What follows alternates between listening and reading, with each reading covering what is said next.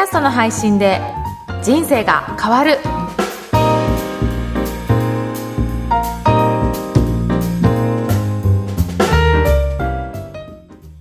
皆さんこんにちは。声ラボの岡田です。こんにちは上田です。岡田さん今日もよろしくお願いいたします。よろしくお願いします。今日のテーマは何ですか？今日はですね新しいアプリを見つけたのでその紹介をしたいと思います。はい。えっ、とポッドドッグというアプリです。お。うん。これはですね何かと言いますとはい。日本放送が、えー作ってるアプリのようなんですけど、うん。いろいろなポッドキャスト番組が紹介されているアプリですね。で普通にポッドキャストの番組も聞けるんですが、はい。他のアプリと違うのは、タグをつけて、そのタグに関連するエピソードをうん。いろいろ聞きやすくしているアプリというような感じですね。で、えっ、と、これの申請の、えー画面もあるので、それで私も実際にこの番組と、あともう一つ持ってる経営者の志の番組を申請してみたんですけど、はいあっさりと申請が通って、うんこのアプリ上から聞けるようになりました。へえうん。なので、まあ、プラットフォームが一つ増えたっていうふうに思っていただいてもいいのかなと思います。うんうんうん。なので、えっ、と、こういった日本放送が主導になって配信している、えーアプリなので、まあ、うんここにもいろんな、もちろん、あの、日本放送の番組もあるんですけど、うん他にもいろんな番組が載ってるので、まあ、これが広がっていけば、ここからもリスナーが広がっていくのかなっていうような、えー取り組みができますので、よかったら皆さんぜひ登録してみてください。えー、これってタグがあるってことは、なんかタグ検索みたいなこともできるっていう。そうです。ね。あの、アプリを見てみると、うんおすすめのタグっていうようなところも出てたりするんですね。話題のタグとか。なのでそこをクリックすると、その関連するエピソードが表示されてるみたいなので、そうすると自分の番組も紹介されやすくなる可能性がありますね。うんうん。じゃああれですよね、タグってなんかこの検索の代わりになるから、例えば、このポッドキャストの配信人生が変わるも、タイトル以外にも、例えば今日だったら日本放送とか、はい。あの、ポッドドッグってつけとくと、それで検索してくださる人がいるから、そうですねやっぱ。タグはたくさんつけて、検索されやすい方にした方が。そうですね。そういった工夫をして、ここにアップしてみるのもすごくいいかと思います。なので、エピソードの説明文にもタグが入ってると、はい。そうすると引っかかりやすくなるのかなと思います。うーん。うん。ぜひ、こういった新たな取り組みが各社やってるなという感じなので、ポッドキャストもどんどん盛り上がっていますよね。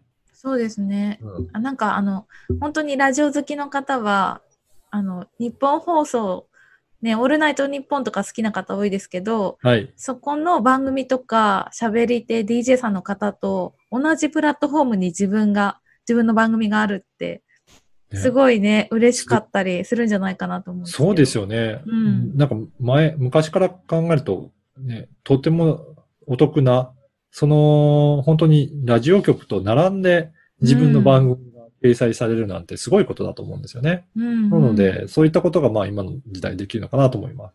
うんあと、このアイコンも可愛いですよね。ああ、そっか、ドッグだからなんか犬、なんかワンちゃんの。犬っぽい。はい。P が耳の、あの、あたりになっていて、なんか可愛いアイコンになってるので、うんうん。で、先ほどもちょっとなんでドッグなんだろうなっていう話を上田さんともしてたんですよね。はいはい。で、もしかしたら、あのーポッドキャストがキャットっぽいからかなとか、私も思ったんですけどはいそれに対抗してるのかなと思ったんですけど、ちょっとどう言ったりとかは調べてないですが、うんあの、可愛いアイコン、目印に、あの、うんこの説明文にも、ちょっと申請用のリンクも貼っておきたいと思うので、うん皆さんよかったらぜひ自分の番組を登録してみていただければなと思います。うんうん。申請はそんなにこう、簡単にできる感じなんですよね。そうですね。うんえーっとですね、必要なのは自分のメールアドレスと、あとは、その、ポッドキャストを配信している時の、えー URL ですね。あの、うんうん RSS って言われる、それのフィードを登録して、あとは、えーど、どんなところから配信してるかっていうのは簡単な、えーと、質問があるので、そこに答えるだけで申請ができます。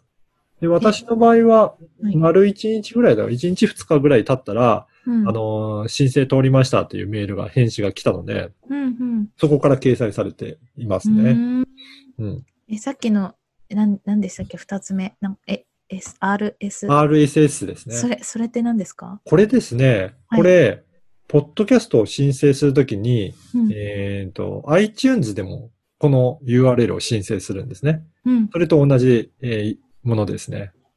おそらく、上田さんは私が、あの、代わりに申請したので、そのあたりが、あはい、把握されてないかもしれないんですが、あの、後で、えっ、と、上田さんの番組の RSS もお伝えします。ありがとうございでます。、この RSS が分かってると、えー、Spotify も同じように RSS を使って申請ができるので、うん。あのーポッドキャストの仕組み上、この RSS を知っておくといろんな番組に申請ができて、うん、えー配信ができるようになりますので、ぜひそこから、えー申請してみていただければなと思います。ありがとうございます。もう、はいいかに岡田さんがサポにサポートしていただいてるかっていうのを今実感した次第でございます。いえ ということで、今日はポッドドッグについてご紹介いたしました。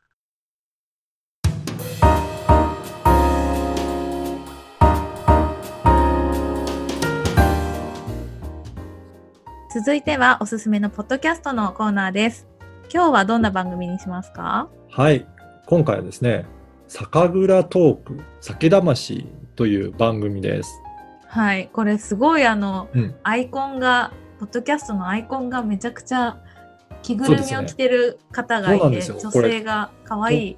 栗の着ぐるみを着た女性なんですけど、うんうんこの方、すごい綺麗なアナウンサーの方なんですけど、はい。え、こんな被り物して大丈夫なんですか？って聞いたんですけど、はいや、OK ですって言って、うん張り切って、このアートワークのジャケットのためだけに、この着る着ぐるみ着て公園に行かれて 撮影されたそうです。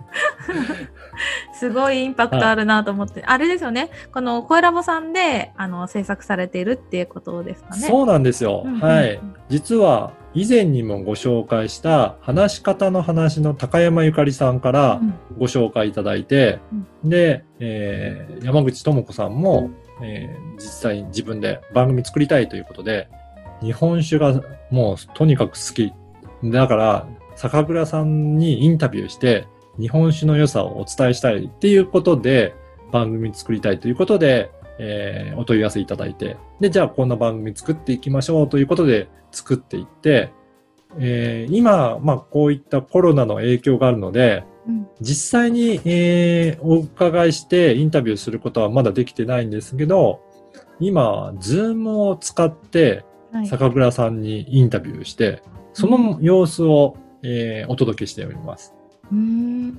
で実際にその酒蔵さんの作ったお酒を、お酒で乾杯しながら、うんそれで、えーお酒を味わいながらインタビューされてるっていうところも、えー魅力の一つかなと思うので、ぜひ聞いてみてください。えー、楽しい。なんか、あれですよね、きっとその、こだわりとか、うん、うんあの、ご本人の前で、その、は作られたお酒を飲みながら、はい。そのお酒について作ったこだわりなんかを聞いてるっていう感じの番組なんですかね。そうなんですよ。うんなので、そこのどういうふうに作ったかとか、そういったところの様子まで、うん。もういろんなことを、えーお伺いしてるので、一人の酒蔵さんには、だいたい4回分ですね、に分けてお話を、えーたっぷりと聞いておりますので、うん。本当に、えーいろんな、えーところから、どうして作ってとか、まあそういったところまで、もう本当に、えーこだわりを聞いている番組ですね。